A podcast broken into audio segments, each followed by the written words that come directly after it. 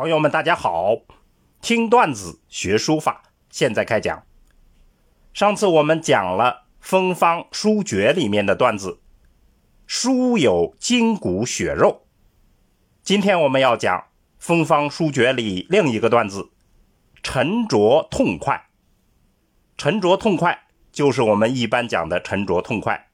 那么它的深层含义，后面我们讲完大家就明白了。好，我们先串讲一下原文。古人论诗之妙，必曰沉着痛快。古人讲到诗的妙处，一定会说沉着痛快。唯书亦然，只有书法也是这样的。沉着而不痛快，则肥浊而风韵不足。就是说，只有沉着而没有痛快，那么就会肥而浊，而且风韵不足；痛快而不沉着，则潦草而法度荡然。只有痛快而没有沉着，那么就会显得潦草而法度荡然无存。好，我们现在整体诵读一下这个段子。古人论诗之妙，必曰沉着痛快。为书亦然。沉着而不痛快，则肥浊而风韵不足；痛快而不沉着，则潦草而法度荡然。我们下来做一个解析：沉着痛快。是个非常重要的艺术评论概念，那么历来在诗、书、画中间都有应用。这里讲古人论诗，指的就是南宋的严语、姜夔等人。严语的《苍狼诗话》里面把诗的两大总风格表述为悠游不迫和沉着痛快，意思就是所有的诗。就分为这样两大风格，这个我们具体就不用讲了。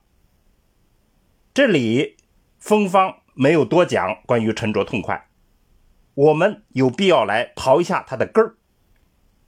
最早出现这一概念是在六朝时期杨欣的评论，他说：“无人黄相能草，世称沉着痛快。”就是说，黄象的书法是有沉着痛快的特色。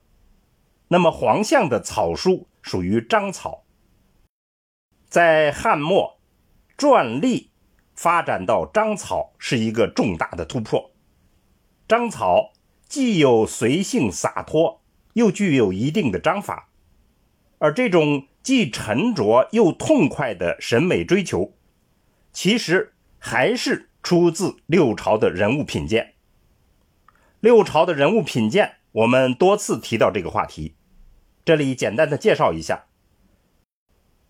之所以在这个时期这个话题很热，是因为对于人物的评价，在这一历史时期出现了重大的转变，由重儒家的道德规范，变为重政治才能，再变为重人的才情风貌。这种变化。对于审美的影响巨大，所以在诗论、书论、画论各个方面都会成为热点话题。六朝时期理想的人物范本就是沉着痛快，具体可以表述为至重襟怀和洒落气魄的融合统一。这种感觉移植到书法里，评价当时。被称为书圣的黄象，后来这种评价又用于新书体，也就是楷行草。到了明代风方这里，沉着痛快就指的是所有书体的审美原则。沉着就是追求法度，痛快是追求风韵。也就是说，书法的总体审美就两点：法度。和风韵，所以我们今天段子的结论就是：书法之美，形象的说，就是一种沉凝中的飞动，一种力量的克制。其实，就是我们常说的中庸之道。这个话也可以表述为，既要有儒家的厚重，又要加上道家的超然和佛家的彻底摆脱。好，听段子学书法，我们下次再见。